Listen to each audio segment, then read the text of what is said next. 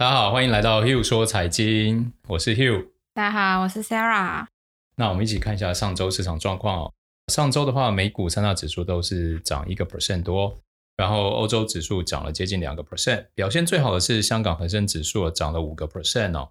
但是上周虽然表现很不错，但是昨天礼拜一，我们今天录音是礼拜礼拜二哦。那昨天市场又开始出现一些担忧的情绪，因为上周这个。就业人口状况对不对？对，没有很好，所以大家现在比较担忧哦。那我们看到数值的部分，十年期国债殖利率攀升非常多，从前一周的一点四八来到了一点六一，这个数值大家真的要谨慎哦，因为、嗯、啊，我就去抓了一下一些长天期的企业债，像 Apple 三十年期的左右的债券，今年以来表现是跌了八个 percent 多，包含了配息。嗯哦，所以假如未来它这个十年期殖利率从一点六来到一点八二的话，可能对于这个长年期的投资等级的企业债，其实影响可能会更大。这个大家一定要谨慎注意。我已经今年不知道讲了几遍了，但是当然大家都可能不太理我。好，然后市值跟 GDP 当然就一样，还是在零点二左右，还是一样非常非常的高。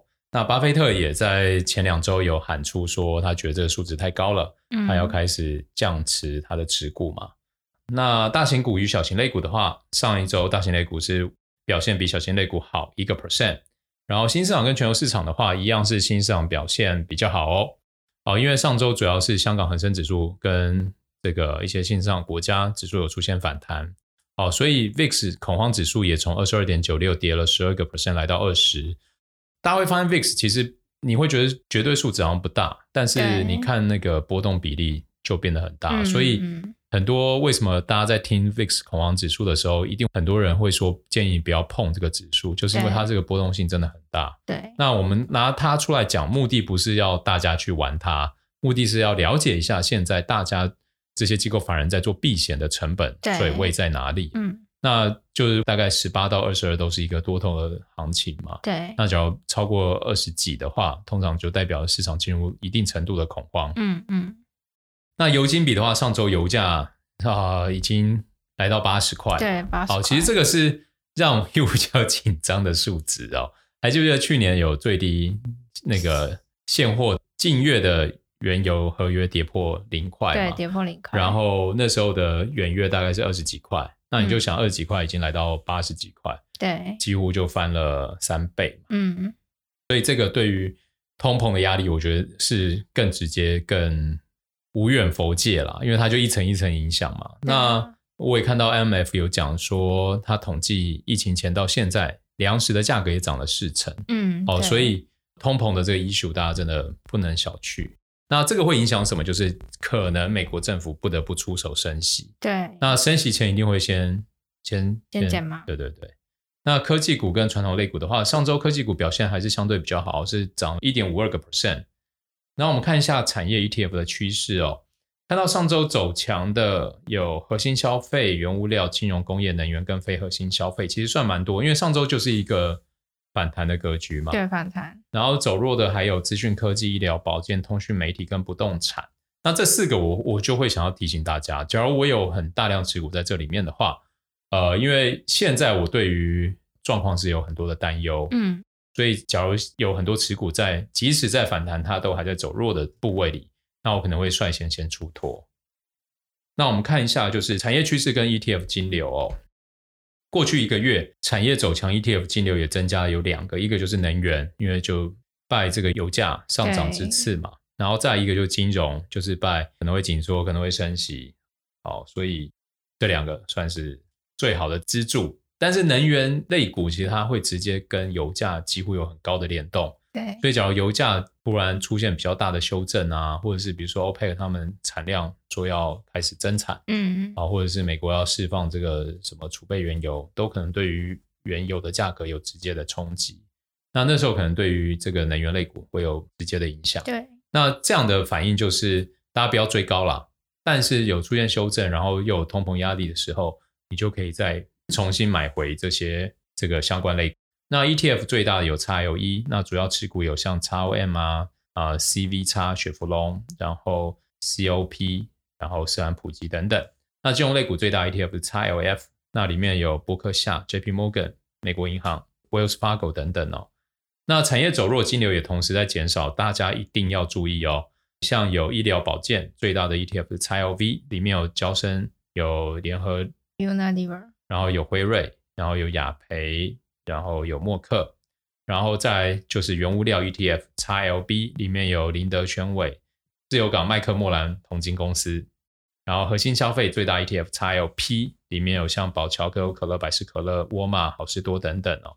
然后公用事业最大的 ETF XLU，那里面有 NEE 啊、杜克能源啊、道明能源、美国电力等等哦。那这几个 ETF 或相关企业，我会格外的谨慎。嗯，好，这再提醒大家。好，那我们看一下上周全球确诊人数，七日均从四十三点九万人降到四十点四万人，这个可喜可贺，终于下降了。那有增加的是欧洲跟英国，呃，欧洲。五万变五万六，英国三万四变三万七，那美国也跌破十万大关了，从十万降到八万哦。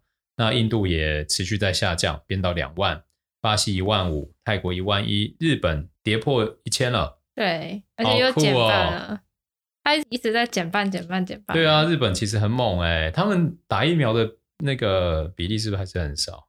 但却能这样，很厉害啊、哦。那接下来是分析师时间。那第一则是通货膨胀与经济成长停滞才是真正的风险吗？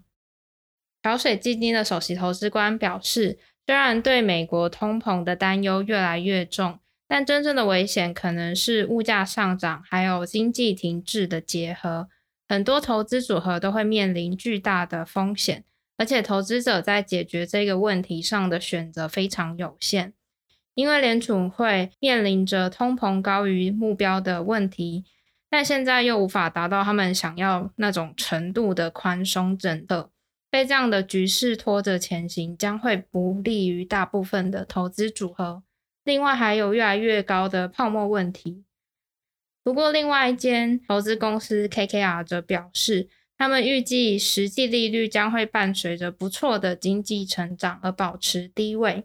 反驳有关美国最近这些滞涨，我一直觉得这个很，很像滞涨，滞涨的说法。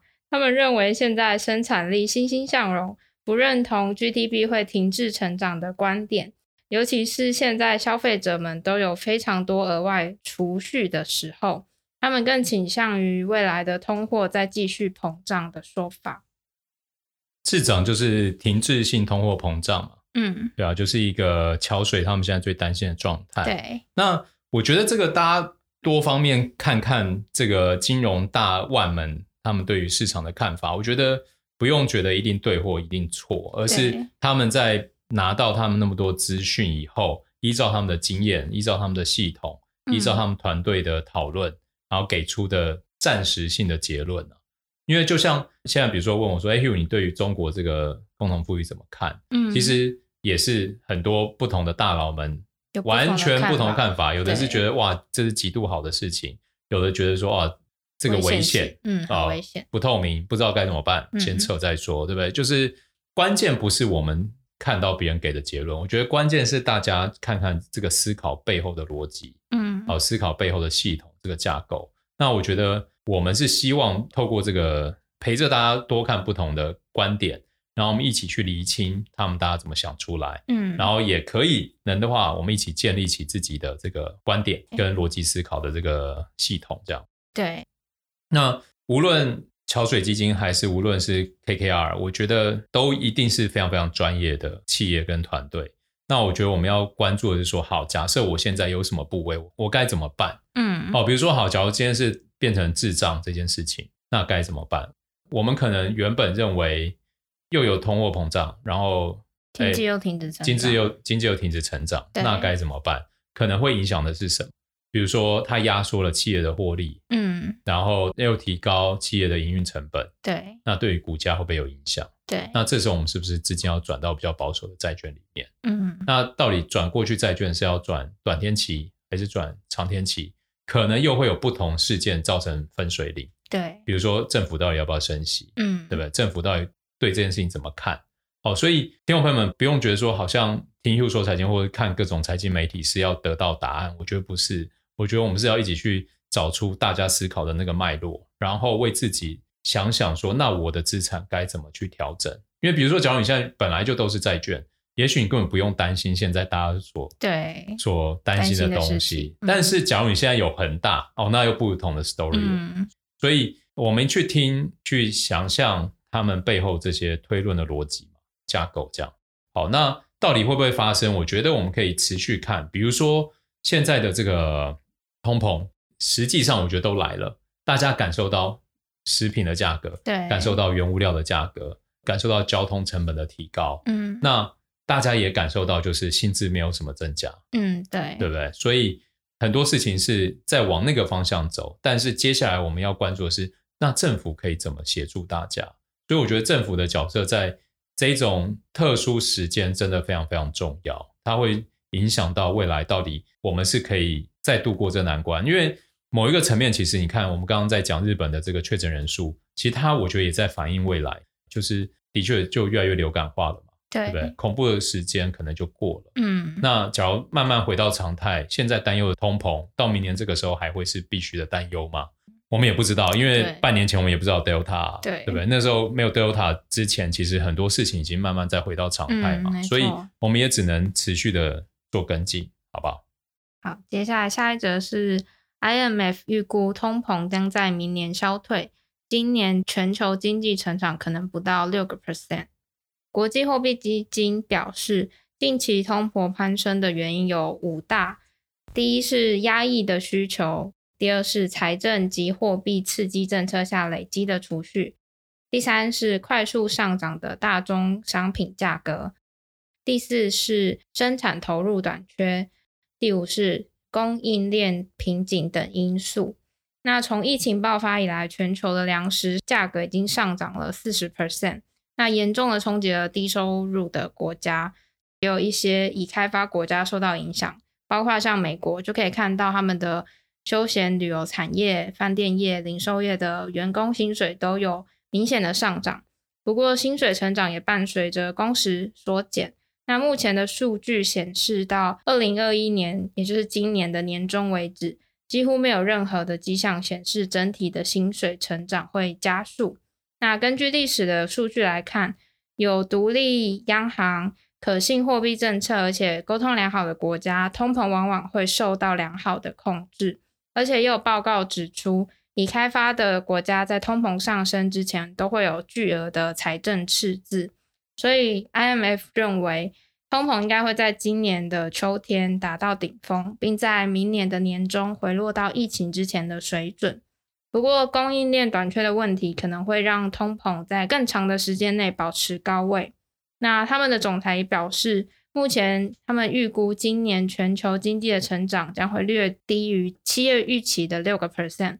原因是因为疫情过后，债务、通膨还有各个经济体的复苏程度没有一致，所以他们预计已开发国家将会在明年恢复到疫情前的经济产出水准。那其他的新兴国家或是开发中国家就可能还要更多年才能恢复。好，我来做总结。之前一直都在看到的那个下调，都是下调第三季的经经济成长率嘛。然后现在已经讲到第四季了，对，然后都在下调。那目前股市其实反应并没有很明显，嗯。然后我觉得就是呈现一个很焦灼的状态，因为现在市场的那个游资真的很多嘛，因为最近。可能有的人会听过叫什么 NFT，是不是数位艺术品？然后被很疯狂的炒作，嗯，然后我觉得就可以想象说，现在的很多的资金真的都在找地方去，所以其实大家可能也不用担心说股票会有太大的崩盘，因为你卖掉就还是有很多有 cash 的人要跳进来买，嗯，然后会有修正会有，但是你说像去年二三月那么艰困，什么三次熔断。对，好，都出现了，大家都还不是过来，所以大家也不用太担忧这些事情。嗯、那 IMF 的预测，我觉得它算是给各国政府一些指引跟方针。嗯，好，因为它就是一个比较相对独立的机构，对，然后又有足够的资源跟人力来做这些事情。那比如说，假如美国照刚刚 IMF 的讲法，就是明年通膨这些问题会恢复疫情前的常态。那我会觉得，其实就算这一两季的经济成长预估被下调，但是到明年其实就会恢复乐观，因为我们可以看到美国或是各国很多的这个失业率其实是在慢慢往疫情前回复嘛。那你就想，假如一切都回复到疫情前，但是市场上游资还很多，比疫情前前来的多，对，那其实很多的价格被相对高估是很合理的，嗯，对，所以虽然现在我对市场是谨慎，但是对于到明年我还是乐观的。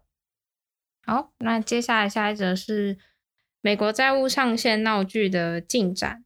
前两周，美国债务上限的僵局让全球投资者都产生了忐忑不安的状态。那直到参议院提出了提高债务上限到十一月底为止的协议之后，市场的担忧情绪才有所缓解。但华尔街的分析师们认为，整个金融市场对美国债务上限的僵局可能过于乐观了。他们警告未来市场因此会有不小的动荡。那根据摩根大通的研究显示，在二零一一年、一三年跟一五年。债务上限辩论特别激烈的当时，法案在最后一刻通过的时候，十年期美国国债的收益率实际上是下跌的。所以总结来说，华尔街认为目前美国债务上限的僵局风险是被低估的。但是除了中长期的美国国债之外，日元可能会成为大赢家。所以，假如出现这个问题，美国中长期国债会上涨，嗯，然后利率会下来。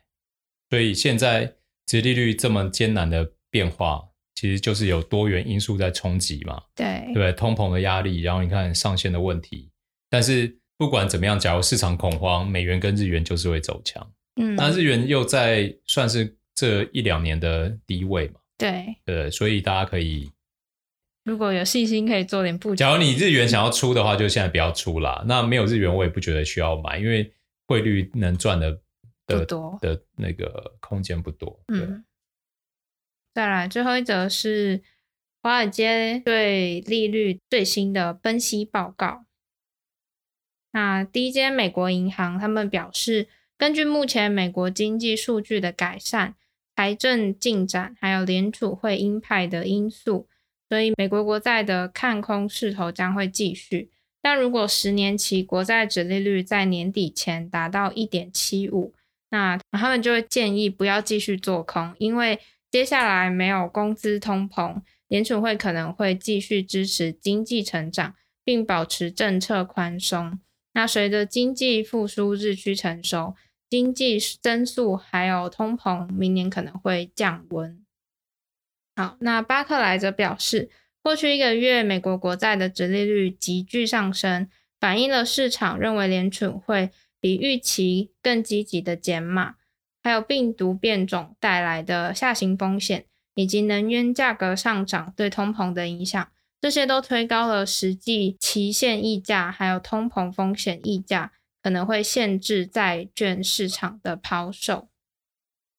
那德意志银行则表示，债务上限的协议应该会改善市场对风险的情绪。有助于推高利率。他们认为联储会可能会在十一月的 FOMC 会议上宣布减码。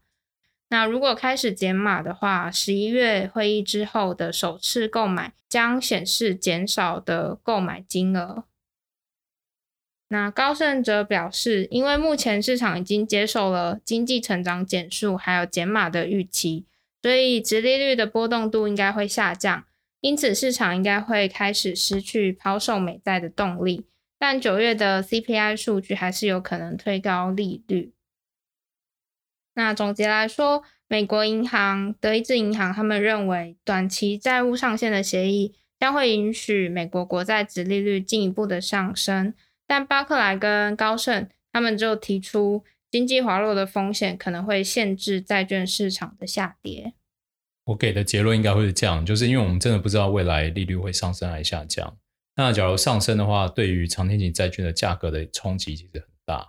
嗯，所以我个人会觉得最好的做法就是，因为现在讲利率嘛，影响是债券市场。对，最好的做法就是买短债，就像定存一样嘛，你买一个两三年就会到期的债券，那你就是确保未来两三年都有至少有一定的利息，对不对？嗯，那可能它没有像长债这么多，但它至少有。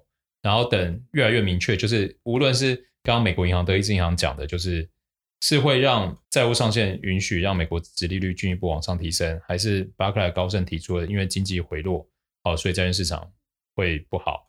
嗯，不管是哪一个，其实买短债就是进可攻退可守。但假如你现在买长债，可能是为了相对多一点的利率，但是你可能也会让未来三五年把自己的资产推到一个持续下跌的市场里面。那今天刚好适逢双十国庆日嘛，所以今天我们没有做专题的准备。然后我们未来预计新的这个墨西哥带你从财管看保险这个新单元会是在礼拜五的时候上线。对，好，所以未来 Hugh 说财经每一周会有两集的节目，嗯，来陪伴大家。那有什么疑问或好奇的，欢迎来信留言给我们。好。大家好，我是 Hugh 说财经的 Hugh。大家好，我是 Sarah。我是 Moses，我又来了。好，欢迎大家来到我们的新单元哦，墨西哥带你从财管看保险。那上周我们隆重介绍了墨西哥出场，嗯、那今天我们想要请墨西哥带我们从财管看保险。到底从财管看保险这件事情啊，保险对财管来说，或者是对大众来说，到底有什么价值？其实从财务管理来看保险，就会发现。保险它有几个很特殊的特质，可以让它在财富管理这件事情里面创造出它独有的价值。是，那第一个大概就是我们常讲的资产保全。资产保全就是，假如你很有钱的时候，钱不要赔掉的时候用的，是不是？其实就是把钱守住嘛，钱把钱守住。对，保险从来都不是一个让你赚钱的工具，它真的没有无。那为什么保险可以把钱守住？可是相对的。它其实受到市场风险的波动的影响，其实是非常的小。像我现在刚刚没有回答我的问题，呃、为什么保险可以把钱守住？其实保险是这样哦，保险它本来就是一个低报酬，可是它是一个低风险的理财工具。对，所以很多客人他会在，譬如说以前银行的时候，我们常看到嘛，对。客人可能某一个股票，对，某一个。比如说像年初的特斯拉，就可以从九百多跌到五百多。对，那反之，如果有人股票赚很多钱，对，那他要把这个钱守住，对，其实这时候是非常适合放保险的。这就有点，这就有点点像是那个以前那种庙口，不是都会有赌香肠嘛，西巴拉哦，西巴拉，小时候我玩过啊，对，一条变两条，补习班楼下都有，对，一条变两条，两条变四条，四条变八条，八条变零条，对。因为你没有资产保全，OK，你一条变两条，两条变四条的时候，其实应该你应该存个一两条吧，是。对不对？就是你要把你的钱守住，对，就是不要再进市场，对，他不要再进市场放活存，好像也不对，放定存好像也不对。其实保险它在这个时候，它就是一个相对，所以每一次看到乐透开奖，对，头奖得主最后都会被中国信托保险部门请去。大力邀请你去喝咖啡，都是这个原因，对不对？没错，所以，所以，所以我也呼吁啊，假如各位听众朋友，你们有人中了头奖，第一件事情，我觉得真的把钱锁进保险是好事。对，当然这绝对不会是全部嘛。可是，比如说好的，因为你中十亿，你就把八亿锁进去。对，其实我们 这边三个人，当时不是二十七亿，三个人除以三嘛？对对对，一个人九亿。嗯，我觉得如果是我啦，对，放个五亿六亿在里面。你叫我全放不可能，因为我有梦想，我要去去做其他事情。对，然后我还想去咖啡店。对对对对对，可是开世界第二的连锁咖啡店。所以像他，我们刚刚讲的资产保全的功能，就是说，当你要把这一个部分是放在相对低风险、留得住钱的，对，你保险是一个很好的功能，它绝对是一个很，而且是不是因为它其实有法规保护？对。再加上就是说，当然你可能提到的可能就是一些安定基金啊，或者是政府对于保险公司的高度监管，让保险公司其实你常常看会公布什么资本适足率啊，是不是 OK 啊？嗯，所以其实相对安全的。我二零零八之后，我就从来没有讲说什么公司不会倒。哎、欸，但是但是我那时候有被当时的客户洗脸。是因为那时候有一个客户他被 sell 这个国外保单了，是，然后我就说哎不安稳嘛，那我的立场一定要这样讲，然后他就洗我脸说，哟你知道吗？我做了功课，全世界没有一家保险公司在金融海啸的时候倒闭。对，我会说怎么可能？他说因为真的出现财务危机的，比如说像现在的南山为什么那么大？因为他当时并掉了哪一家？ING。对，就是的确，当你的保险集团出现财务危机的时候，其实对于剩下没有财务危机的保险公司来说，你都是肥羊。因为我们其实可以从保险公司营业的模式来谈起。最重要是因为保险这个业务啊，最难发展是什么？就是开头。为什么那么多人投入做保险？就是因为前面前几年的分润比率很高，然后后面没什么分润。为什么需要这样做？因为保险的开发其实很难。对，所以保险公司他才忍痛哦，先把比较大额的奖金拨在前面给。